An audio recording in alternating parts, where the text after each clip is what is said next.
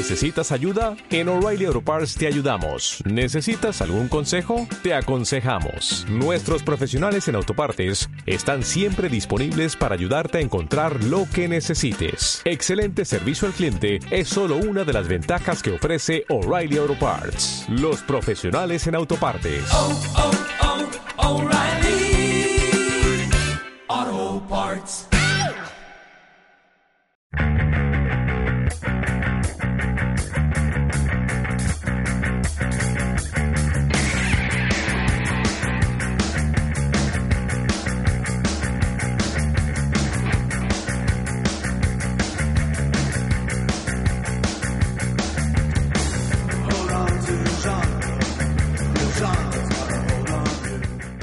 Cuanto a documentales, eh, podría decir, he estado viendo unos muy buenos, que son unos pequeños cortos de 20 minutos a 40 minutos sobre, eh, principalmente sobre las guerras de la Edad Media. Eh, es- están en, en YouTube, producidos por gente independiente y en YouTube. Pero están muy buenos porque no tienen toda esta anda comercial que han estado incluyendo en los documentales modernos en donde te basan como que una dramatización. Pero al hacer la dramatización, pues eh, obviamente para mejorar la historia tienes que cambiar ciertas cosas que al final pues, es contraproducente para el- algo que le estás llamando un documental, donde estás tratando de- reflejar más una realidad. Entonces yo recomiendo muchos estos. Este, ¿Cómo se llama el canal? el canal hay uno que se llama Bass Battles, que es B de burro, AZ, Sí. Battles de batallas. Eh, están en inglés, pero están muy bien hechos, muy bien narrados, con muchos, este, muchos eh, datos ah, eh, referentes a las batallas y tienen toda la animación de la batalla de un modo Ah, marcial, excelente. o sea, tienen las unidades marcadas como, como digamos, como tienen las- como marcan las unidades, marcan la, la caballería y la infantería y la infantería pesada Ajá. Y, y, te- y él va narrando eh, desde del preámbulo de lo que llevó a la batalla, la batalla en sí, las consecuencias, este, cómo cambió el clima político después de eso, están muy bien hechos y yo los veo mucho mejor que los que hay, por ejemplo, en esta aplicación de Curiosity Stream, donde sí tratan de meterle este, es- esta, este jugo que tratan de meter para atraer a más gente, ¿no? Como en Discovery, que acabaron, acaban hablando de sirenas y fantasmas. Sí. Y Nat, Nat Geo también ya está por ahí, ¿no? O History Channel, ¿no? History es el que está más profundo, pero creo que es de los mismos de Discovery. Ah, pero también tiene, ya tiene sus, sus... El otro día estaba viendo un, un programa que era eh, un reality de, de hacer espadas. Ah, sí, este es un... De pues for- más que- de forjadores, No es, ¿no? tan- no es tanto un reality, es un programa de concursos. Ajá. O sea, porque no es así como que se meten a la... No es como que meten 15 herreros a una casa y ven qué pasa, ¿no? Más bien tienen tres herreros y compiten para ver quién hace... Y les ponen un reto y compiten para ver quién hace la- el mejor. Y creo que se llamaba los... eh, ay, no me acuerdo. No, se llama era- Forjada Bajo Fuego. Ah, sí. sí los Que es así como una tautología así. Ajá. Porque como, como forjas algo sin fuego. El otro día hicieron una, una espada japonesa de estas que es como una lanza y, ar- y medio arriba tiene como un, una navaja larga. Ya. Y la prueba de resistencia era romper una vaca entera a la mitad. Como los antiguos japoneses. Ajá, sí, claro, como lo podían hacer un carnicero en el siglo XII. El carnicero Yojimbo. Este, pues bueno, ahí está una recomendación buena del canal. ¿Cómo dices que se llama el canal? Eh, Bass Battles. Hay otros después, les traigo los nombres. sí. Eh, y bueno, este día vamos a platicar un poquito de la película Oz del director Jordan Peele del año pasado. 2019. Una película que, que, en- que en- a, a primera a primera vista en el tráiler yo pensaba que iba a ser como una película de terror demencial, güey, como una cosa tipo de Grudge, como muy japonesa, muy ambientada en, en- eh, muy no ambientada, muy es, inspirada en el, en el horror japonés, en el horror tailandés sobre todo. Sí, Eh, pero no es tanto de horror, o sea, el no. poco horror que tiene es más cercano a, a un slasher, pero nomás a unas pequeñas partes eh, tensas que tiene la película, pero realmente no, no es horror, es más, más como un thriller y más acción que horror. Ajá. O sea, Y el también- único horror, el único horror es que es el eh, el misterio de, de tus atacantes, ¿no? Es el porque fuera de eso, pues solamente es una película de allanamiento más que de terror. Y los ojos de Lupita Nyong'o, ¿no? y la voz. Muy buenos actores en esa película. A mí me sorprendió mucho cómo actúa Tim Heidecker. Después, Pues después me di cuenta que de que pues, verdad- es- de verdad es muy buen actor, siempre ha sido, ¿no? O sea, sí, sí, porque Tim Heidecker siempre está en un papel, o sea, si lo, si lo ves en todas sus cosas siempre está haciendo un papel porque porque realmente su show o sus lo que hace él, lo que dirige él, siempre es así como que tirándole la realidad, ¿no? Como que estás viendo tú a una persona o increíblemente estúpida o loca. Y, y, pues siempre te vende siempre te vende la idea de que él es una persona estúpida Como pero pues realmente armar todo lo que arma pues es algo que requiere sesos es algo que yo hago un paralelo similar a los Simpsons o sea la- en cuanto a que Homero Simpson es una persona muy estúpida pero está escrita por gente muy lista. Ah, ok. Sí. Sí, y y ahí estaría muy padre que la gente pudiera conocerlo un poco más, no tanto en el, en el programa de Tim and Eric Show, sino en este que encontramos el otro día tú y yo, el de las películas, ¿cómo se llamaba? eh, Cinema ¿no? On Cinema at Cinema, sí donde sale O- con Neil Hamburger, ¿no? o este performance que hizo que se, se aventó un juicio de tres días eh, ¿Tres El- días el o como tres horas?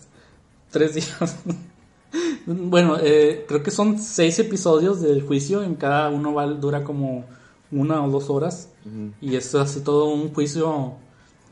Toda una locura de juicio, pero hecho como un juicio de corte pequeña en Estados Unidos. Y me acuerdo que me lo enviaste, pero no lo vi. Y sí estaba, o sea, Eh, estaba está loquísimo. cringe. Obviamente está pues, como todo lo que hace él, pero o sea, está hecho como un juicio como con televisión pública. Y,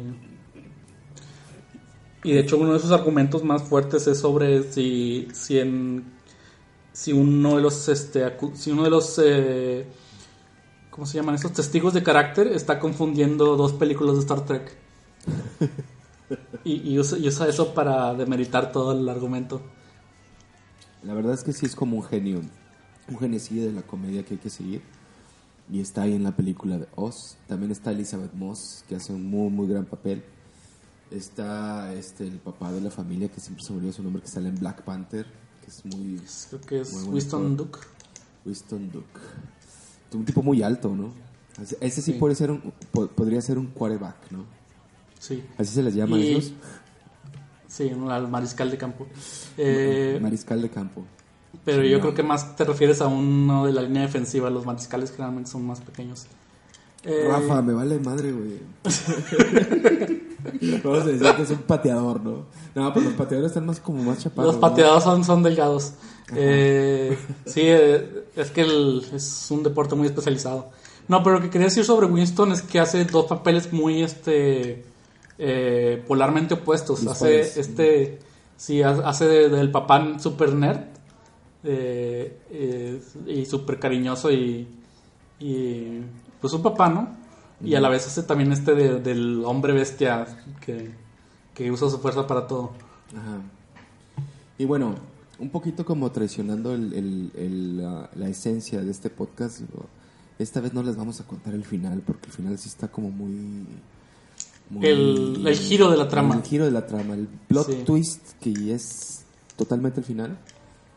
Está muy muy bueno, pero yo, yo quiero más bien como hablar de todo el diseño de producción y la manera en que, en que utiliza la comedia, sobre todo la comedia slapstick en, muchas- en muchas escenas, Sí, y que le sale bastante eh, bien, ¿no? Sí, levanta la tensión en unos este, momentos de, de intriga y luego la rompe con un momento de comedia para seguir con otro de acción. Y bueno, Sí. pues es la historia de Lupita Nyong'o y su familia, su esposo y sus dos hijos, que van de viaje a, a, un, a, una, A su casa de verano. A la playa, ajá, en Santa Cruz, California. Y eh, estando ahí, son atacados por, por una familia que son ellos mismos, ¿no? Hay todo un background detrás, del que no les vamos a platicar porque está como también muy bien hecho, que tiene que, que está relacionado con una casa de, de los espejos, está relacionado con, con una infancia, una, una memoria, una Memoria memoria, memoria interrumpida, sí, ajá. Y, y, se, y se vuelve de verdad una, una película caótica.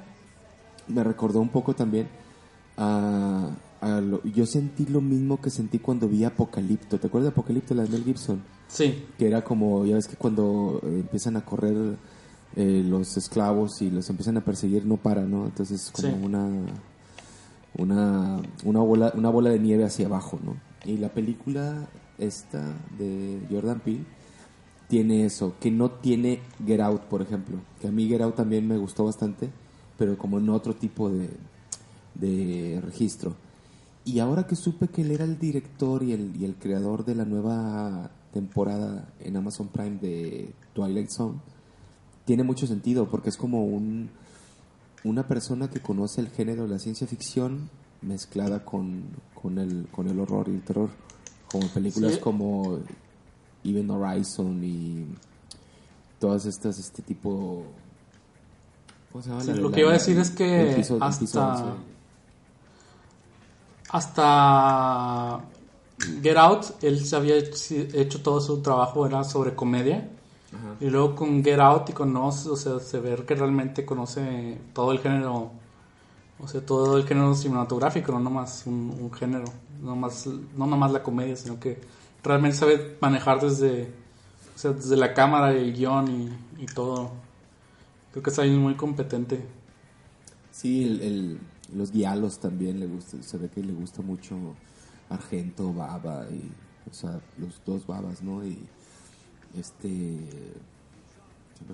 ah, Lu- Lucio Fulci, ¿no? También está, está bastante bien, está muy, y aparte es como muy buen cineasta, o sea, es- sabe mover la cámara, sabe dónde ponerla. Y, y hay muchas partes que a mí me dan mucha risa, güey. No sé tú, güey. la- la- Sí, sí, lo que digo, o sea, te ponen unos momentos muy este, tensos para romperlos con una, una buena broma. Ajá. Eh, Ese, ese gag de cuando los dobles llegan a asesinar a los, a los, este, a los Heideckers. a los Heideckers, ¿no? Que no me acuerdo cómo se llamaban. Tienen unas, tienen unas, unas, unas hijas gemelas muy chistosas, güey, también. Porque cuando ya se hacen como malas, este, son como gimnastas, ¿no?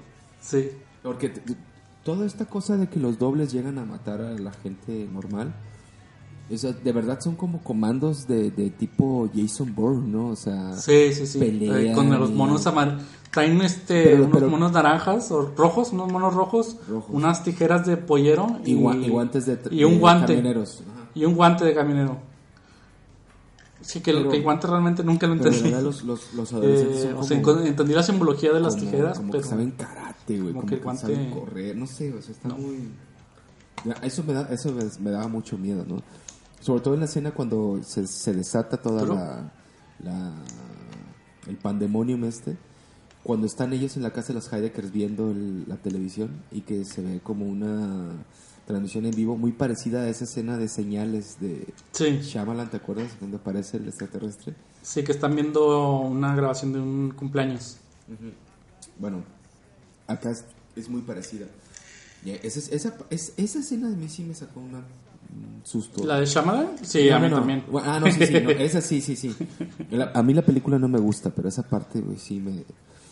me dejó Sí, esa, escena de. Shyamalan realmente está aterradora, o sea, porque es como, se- es, se ve bastante real y, y como que te, te Y sale- llega, Y sale de la nada, ¿no? sí, te, te llega, en- en- te pega en, en los recuerdos, yo creo. Ajá. Y bueno, ¿qué le podría yo...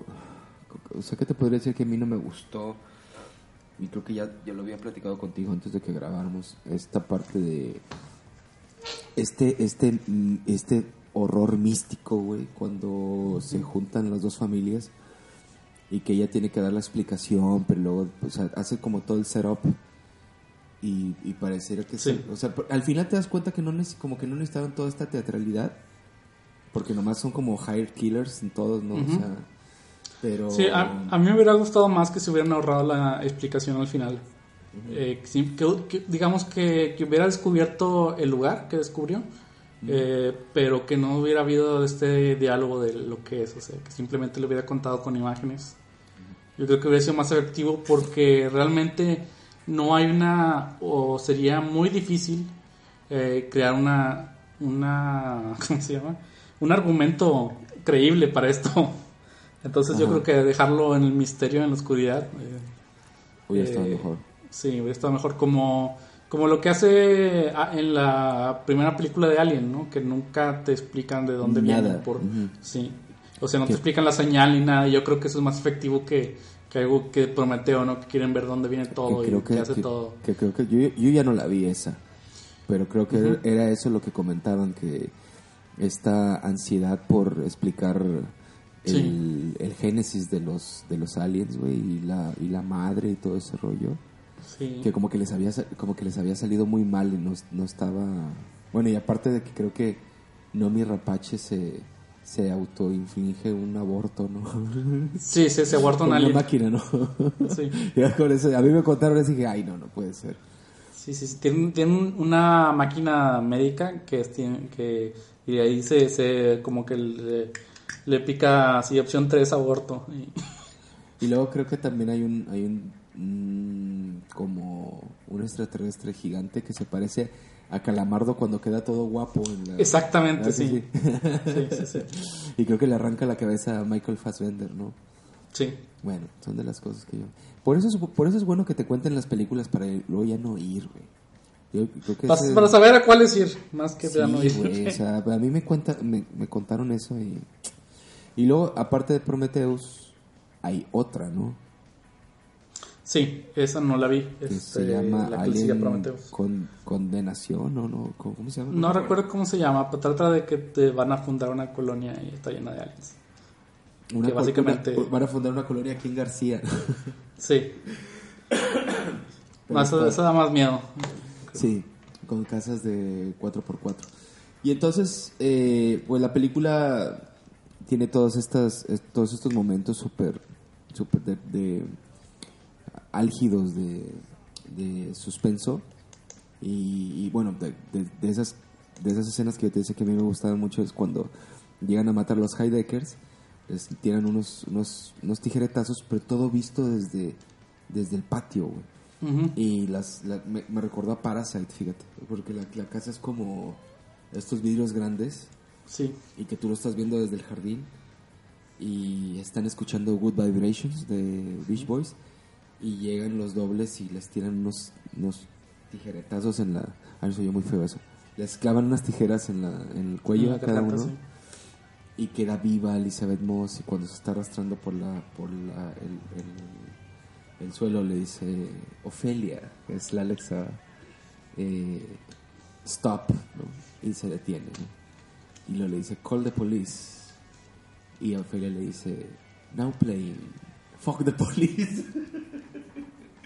The NWA Es- ese gag está excelente o sea porque o Y sea, el resto de la escena continúa con Fuck the Police porque, o sea, apa- apaga, apaga la Ofelia y apaga la canción más blanca que puede haber, que es Good Vibrations de los Beach Boys. Y pone la canción más negra que puede haber, güey. O sea, está, está, está- está muy padre. Y de hecho, to- de- pero te digo, toda esa escena desde que ellos llegan y matan a la familia. Y luego llegan los los de Lupita Nyong'o, ¿no? Este güey. Y, y cómo se tienen que deshacer de, de la, de la Sí. familia de los dobles. Primero los dobles y luego llegan los sus, llegan sus dobles a- que los han estado persiguiendo. Está súper genial. Porque el Team Heidecker doble es como, mira, es como, es como, o sea, el, el- el tipo, el tipo negro, el papá, es muy serio, ¿no? Sí. Y entonces su doble es muy serio, pero es muy lento. Ujú. Y el Team Heidecker es un, es un cabrón, güey. ¿no? Es un tipo así como... Es un tipo chocante. Es cho- Ajá, y entonces el otro es como extremadamente chocante, pero también es lento, ¿no? Sí. Y Esa escena cuando ya Elizabeth Moss se va a morir y, y él le da la mano para levantarla y, y la- como que le hace la finta, ¿no? Y nomás se peina así de lado, Sí. ¿no? Ese tipo de chistes, güey, yo creo que se le ocurrieron a él en ese momento. Sí, Sí. Y ahí, y ahí acaban con toda la familia. Y, y esa es la También, no sé si notaste cuando va persiguiendo ya a, a la familia de, de Lupita, cuando baja las escaleras, como las baja. Lo baja como si fuera una ranita, ¿no? Sí, sí, sí. Y luego los gritos que hacen.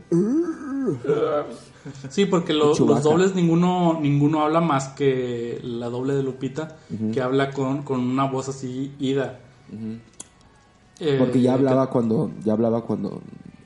No, mentira. Al inicio. Ah, sí, ya hablaba al inicio. O sea, ella era la que hablaba así. Bueno, Sí. no, quiero, no quiero ir más allá porque entonces contamos el Sí, plot twist. Y, Sí, la- pero la ella habla y habla, pero habla con una voz así seca y, y como este Como.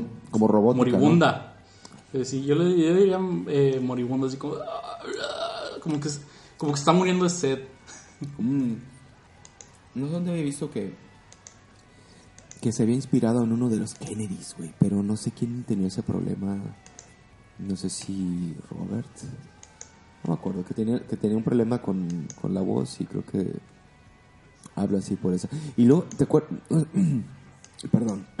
no sé si recuerdas cuando ya están como en el face to face las, las dos lupitas y, y la, la, la doble le estrella la cara en la mesa porque está hablando con ella. Sí. Está muy padre cómo se ven las dos caras, están juntas, güey. O sea, hizo la edición muy bien para que fuera, para que parece. O sea, la tuve que ver después y me, ya me di cuenta que le super, superpuso el, el- la, la cara ¿no? de, de ella a la doble. Sí. Y se ve impresionante, güey. O sea, se ve genial. Toda esa escena está genial, güey. Y después la, esta, esta escena que también me encanta cuando ya se van en la camioneta y se topan a la niña que corre, ¿no? no, no Sí. Que no deja de reír. Pero antes de subir la camioneta está esta escena estresante donde eh, el papá tiene la una rodilla que le dieron un- con un bate, entonces realmente pues no puede manejar un carro de cambios y, y se sube primero la hija en el asiento del conductor, una hija de 16 años Sí. que está aprendiendo a manejar y quiere y quiere usar esta oportunidad para manejar, pero o sea, es una oportunidad, es una ocasión de, de emergencia. ¿no? Y, y la niña, muy, muy adolescente de su parte, eh, quiere usar esa oportunidad donde corren peligro todos para, para mover su. Le dice, para, para usarla, para poder le manejar. dice Lupita, bájate. No, no, no, no. Tú traes las esposas mi papá está malo de una pierna. Tú no vas a conducir. Pero- Tú tampoco vas a conducir porque traes las esposas. Le repite lo mismo, güey. Sí, Y es cuando se topan a la, a la correlona, ¿no? Que el doble de esa misma niña, que no para de Sí. reír, que tiene una, una cara súper creepy. Y, y esa, Sí, esa escena que- también está muy bien lograda, güey. sí, que lo sube y tratan, tratan o sea, de tirarla con este acelerar- acelerando y frenando. Y ella acaba este, clavando sus tijeras en el, en el quemacocos de la, de la camioneta. Sí. Y, y cuando frenan, eh, se estampa en, en un árbol. Y queda como una figura de Tetris. Está muy, está muy, está muy padre. Sí. Bueno, todo este eh, entramado de, de, de, de thriller, iba a decir thriller psicológico, no es un thriller social, tiene todo un, todo un trasfondo eh, político, también está muy bien hecho. Y siento que como quiera, eh, como que ahí le faltó algo. Pero, bueno, necesitaría verlo otra vez, pero... De todos modos estamos como muy, muy bien, muy bien contado. Y toda la parte final, en la que yo trato de, estoy tratando de no dar, eh, para quien no la haya visto, eh, esa escena en la que están todos agarrados de la mano en, el, en, el- en la montaña, Sí. cientos de helicópteros, cien- bueno, no cientos, se ven unos tres helicópteros ahí sobrevolando la parte, también está... ups. Sí, que es el cierre de la película. Y, ah, y todas las escenas con el con la lancha. La lancha que se compra el papá, ¿no? Que ahí, ahí es donde muere uno de ellos, ¿no? Que, Sí, que la, la lancha tiene un problema en el motor que hay que golpearla para, para encenderla. Y nos están peleando los dos, el papá y su doble, eh, que la enciende de un cabezazo. Ajá. Muy de. de viernes 13, ¿no? Esta es muy. muy de terror americano, yo creo. Está como que era bastante bien. Y ahorita me estaba acordando también de esta. mm, ¿Cómo fue la palabra? Ah, el intro, donde ve los créditos y que son todos los conejos. Sí. Es un salón de clases con, con una pared de conejos al fondo. Y, en pie, y mientras están los créditos empieza a hacer una... Empieza sobre un conejo enjaulado y empieza a abrir la toma eh, donde te das cuenta que son más conejos enjaulados y luego el salón de clases. Está bastante. Y es algo que, y es algo que no te resuelven hasta el final. Ajá. Que también está muy bien. Bueno, todas, todas esas cosas están como muy bien. ¿Y qué más? ¿Qué más te gustó? Pues... eh, ¿Qué más? Es- pues me, me gustó todo, Los- la verdad. Los Sí. elementos del 11-11. Ujú, y del- por todos sí, el lados. 11-11 que, Ajá. Mm, que este... Este vago que te lo ves a través de la película. Ah, sí, sí, es cierto. Sale, el- sale el inicio y sale el final. sale el al final final y sale sale, cuando van en camino Eh, creo que es el primero es el primero que, que asesinan esos dobles porque tú ves al, al doble parado en la playa pero no sabes que es él hasta el final Sí. Y la muerte de... Eso sí lo podemos contar. Toda la escena de la pelea entre las dos lupitas es, también está muy bien chida, muy muy bien lograda. Que está... Combina la pelea entre ellas dos con un...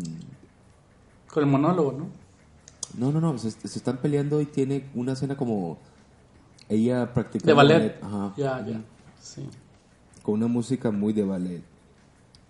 Espérame, déjame tumbo aquí. Sí, me estaba, es- el monitor se está como co- coplando, entonces escuchaba todo raro. Sí, está bastante bien. Y mm, yo creí en cierto momento en que como que todo se iba a ir, creo que se iba a ir como que súper, súper mal. Pero Ah, ah, ¿Sabes qué me encanta? Te digo, como que toda esta mística, el terror místico como que le sobraba, que son muy pocos elementos, si se los quitas, yo siento que hubiera sido perfecta. O sea, no sé, por ejemplo, cuando... Esto que te di- que no sé si estábamos comentando el otro día de que el, el niño mata al otro, a la otra copia yéndose para atrás. sí Ay, a mí me parecía como, pues, o sea, no es, no es necesario ni explicarlo, pero tampoco necesita explicación porque no la tiene que haber, o sea, nadie era espejo del otro, sí. A excepción de ese guiño del el papá que, el papá que es la copia, eh, haciendo el, el ademán de que acomodándose los lentes, ¿no? Con, con el dedo. sí sí. Pero en realidad nadie, nadie era, Bueno, es que la idea es que es que fueron este que sí eran copias y que sí este como que imitaban todo, pero como que rompen ese ese ciclo, pero el niño siendo todavía muy chico todavía está metido en, en eso. Pero sí, o sea, no necesitaba no necesitaba explicación con que mostraras que, que el niño quería imitar al otro niño. O sea, eso era suficiente. ¿Sabes que el otro día estaba leyendo de que él, él quería sacar una, una serie de películas basadas en cuentos de Philip K. Dick? Y luego creo que le- se le durmió el gallo porque eh, Amazon Prime sacó una serie, sale Brian Cranston, pero no la he visto. Pero él quería hacer un cuento que yo recuerdo que leí, porque tú me pediste que leyera, que se llamaba La Gran C. ¿Te Ah, acuerdas? sí. ¿Te acuerdas cómo iba Sí, ese sí, cuento? que- que- sí, este es un... Sí, sí me acuerdo. Empieza con una tribu que están eligiendo a uno, que tienen que mandar a uno de los suyos Pero, es- a la gran C. pero están en el, Cada- en el- cada pero año. están en el underground, ¿no? No están arriba. Están en una cueva, están en una cueva. Sí, ni siquiera, no es un búnker, nada, es una cueva. Y ellos saben que tienen que mandar a uno de los suyos a, a, este, a la gran C.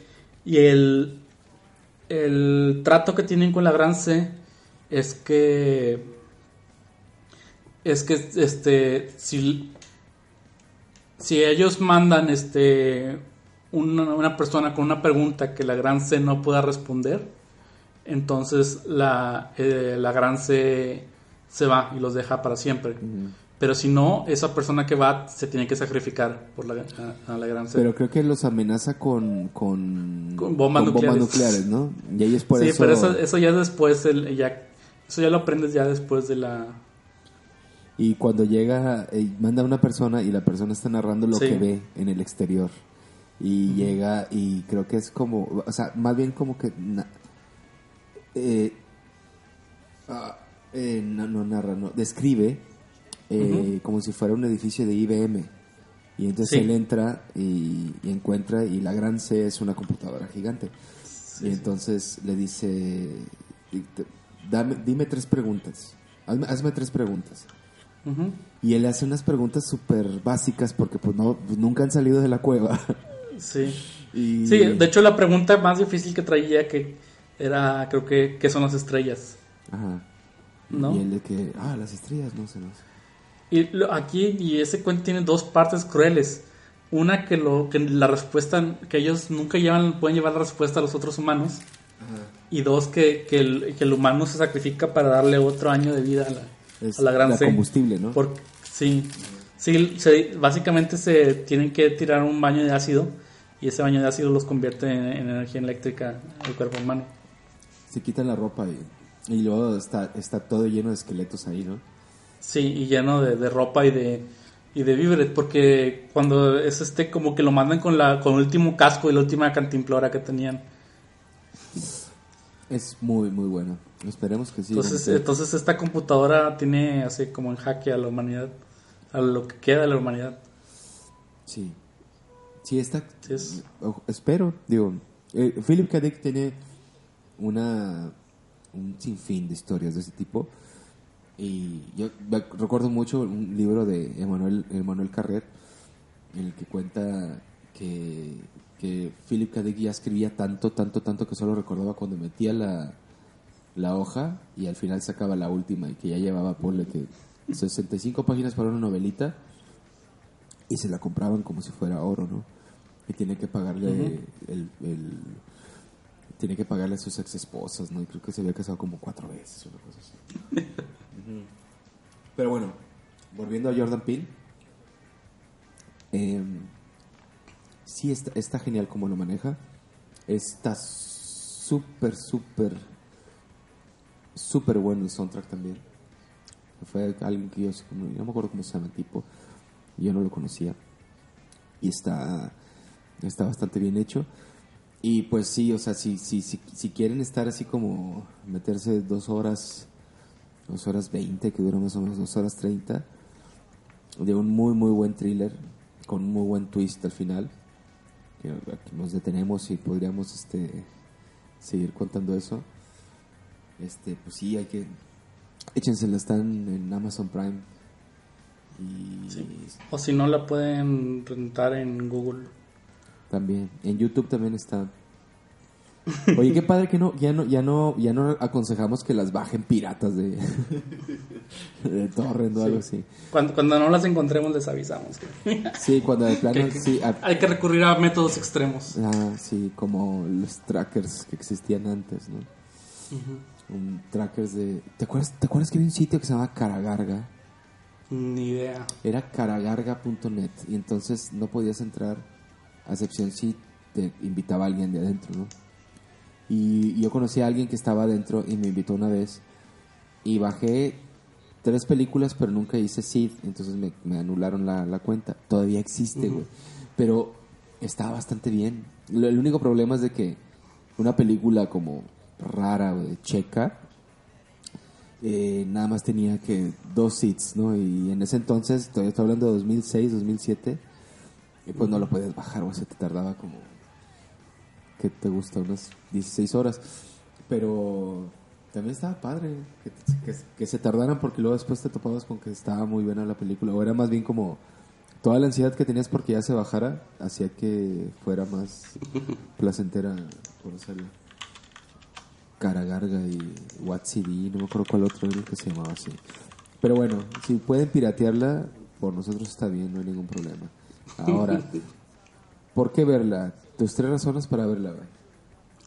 Eh, bueno, es una muy buena película contemporánea.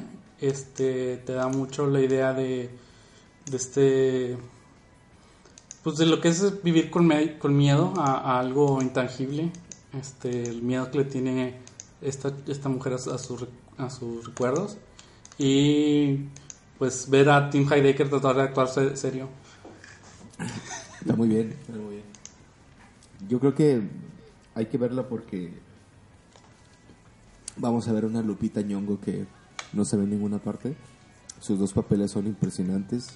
Una como la mamá, la mamá nerviosa y asustada, protegiendo a su familia es increíble y, la, el otro, el otro robot que camina como si fuera, no sé, un citripio en Fast Forward está impresionante. Eh, la manera en que utiliza los, los gags estos de, de comedia tipo Chaplin están muy buenos. Y el plot, el plot twist es bastante salvaje, ¿no? Sí, me dio un golpe en la, en la cabeza. Sentí lo mismo que sentí con el final de, de la que vi anoche, la que te digo, la de Uncut Gems. Sentí lo mismo, no me- tamp- tampoco me esperaba ese final. Este, sí, está, está bastante bien. Yo no sabía que había estado nominada para los Oscars del año pasado. ¿Sabías eso? Entonces no es de 2019, güey. ¿Sí es ser- de 2019? ¿Seguro? Sí, pero pues, no sé por qué la nominaron entonces. Está en todos lados como... Sí, que salió en 2019. ¿No será para estos? No, para eso no lo vi. Para eso está 1917, el Bromas, El El- bromas está, te- se va a llevar todo. y el irlandés, y está esta de Mujercitas, que ya la quiero ver, Mm, y... Sí, yo igual más que nada porque es de Greta. ya me dijeron que estaba muy padre. Sí, también pues Soris hace mucho, muy buen papeles. Entonces hay que verla. Y, ¿Alguna que quieras recomendar ahorita para que vean? pues Uncut Gems está muy buena, está en Netflix. Una película de los hermanos Safdie con un gran Adam Sandler, con una con una chica muy guapa que se llama Julia Fox, que yo conocía por Instagram. Yo no sabía que era actriz, pero o sea, actuó muy padre. Y quién más sale ahí que me da mucha risa. Ah, Eric Bogosian, es un actor asasazo de primera. Sale ahí como de, de- de maldito. Y también, y también tiene sus, sus, sus detalles cómicos con, en, en, eh, relacionados con la comunidad judía, pero la comunidad judía de dinero. Entonces está, está bastante bien hecha. ¿Y tú? Sí. Eh, yo les quiero recomendar la de Booksmart que vi esta semana. Ah, de Olivia, una- Olivia Wilde, ¿no?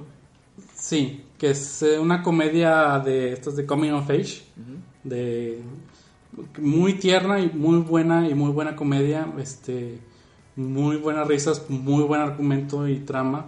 Eh, nomás para una idea del argumento es este que estas dos estas dos niñas llevan toda su vida eh, dándole los libros y, y evitando diversiones y distracciones para entrar a una buena universidad. Y luego se dan cuenta que todos sus amigos que se la pasaron divirtiéndose todo el- toda la preparatoria también van a entrar a las mismas universidades que ellas. Entonces como que le rompe su visión del mundo. Y, y es así como que la, la noche de- en la que se destapan estas dos niñas. Entonces, pero pues, está escrita como una comedia, ah, digamos, a- al estilo de esta, de Superbad, pero con menos bromas de genitales. Y muy buena. Y yo creo que Uncut Gems debe ser la que veamos para el siguiente episodio. Me no parece sé que sí, me parece que le vamos a... Si tira, le tiramos a esa, porque Sí. esa sí le vamos a sacar también mucha... Mucho almíbar. Ah, Ah, y, y, y también Y también quería comentar, si tienen oportunidad de entrar al sitio eh, animeflv.net y buscar eh, un anime que me está encantando bastante, pero me vas a tener que ayudar con el nombre porque no me acuerdo, la de Quita tus manos del... ¿Cómo se llama? Ah, no tengo idea. No, paciencia con el teclado.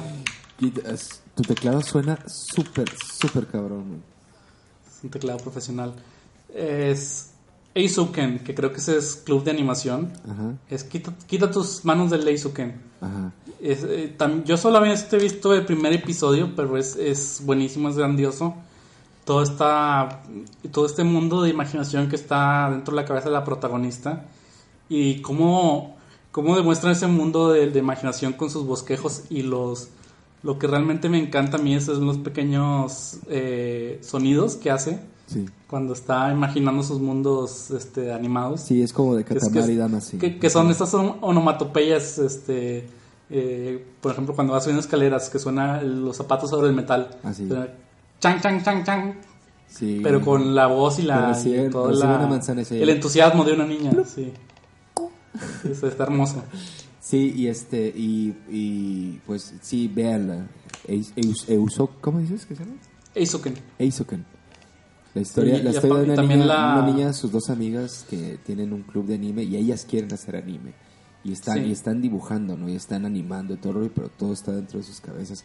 Y lo aparte que la- Y está esta amiga de la que están este, enamorados muchos en internet, está alta, Sí. que, es, que es- lo más piensa en dinero. Pero, eh, pero eh, yo lo que quería comentar y por lo que a mí me pareció súper mágico y con la que yo caí rendido es de que ella se interesa por hacer anime el día que ve eh, Conan de- en la Isla Perdida, un- Sí. una serie, de- una de las primeras series de Miyazaki, si no es que la primera. Y la manera en que lo recrean ahí con el propio trazo del anime que estamos viendo está súper, súper hermoso. Entonces, Eizouken, Sí, es desde un director este de anime que ya tiene muy buena eh, trama, este muy buenas este digamos historia haciendo animes. Es el director de, de Tatami Galaxy Ah, y de, de, de Demon, ¿cómo se llama? Devilman Crybaby. ajá. O sea, se, se ve todo, se ve el estilo de ilustración, pero las historias es completamente distinta. Sí. Pues bueno, digamos que si pueden, dense un rol por ahí. Y, y pues nos vemos a la próxima. Chequen os. Lo sentimos de no haber sido haber dado más detalles. Aquí sí no podemos ser tan arbitrarios como somos siempre. Pero es que de verdad sí es como... Ahí, sí- aquí sí les, les matamos completamente el... el- Nomás quiero agregar algo. Este Parasite, que fue creo que la primera que publicamos, eh, como está nominada a los Oscars, ha estado en varias salas de Cinépolis, así que si pueden ir a verla. Sí. Si no la han visto y, la, y tienen ganas de ir al cine a verla, vayan para que saquen más películas como esta en el cine. Sí, yo ya, va, ya voy por la tercera vez que la vi y cada vez le encuentro más cosas. Se me hace muy, muy divertida. No es la mejor Sí. película coreana que yo he visto, porque la mejor película coreana, no sé, no- digo, deben ser otras. Pero sí es, un, es una, una cosa muy, muy, muy chida. Y sí, sí, sí estaría muy padre que la vieran en el cine. Yo, Yo lo digo yo porque no, los cines van a los cines van a poner en cartelera lo que la gente vaya a ver. Entonces, Sí. y si la gente ya no está yendo a ver las otras, pues por lo menos dejamos que pongan películas que nos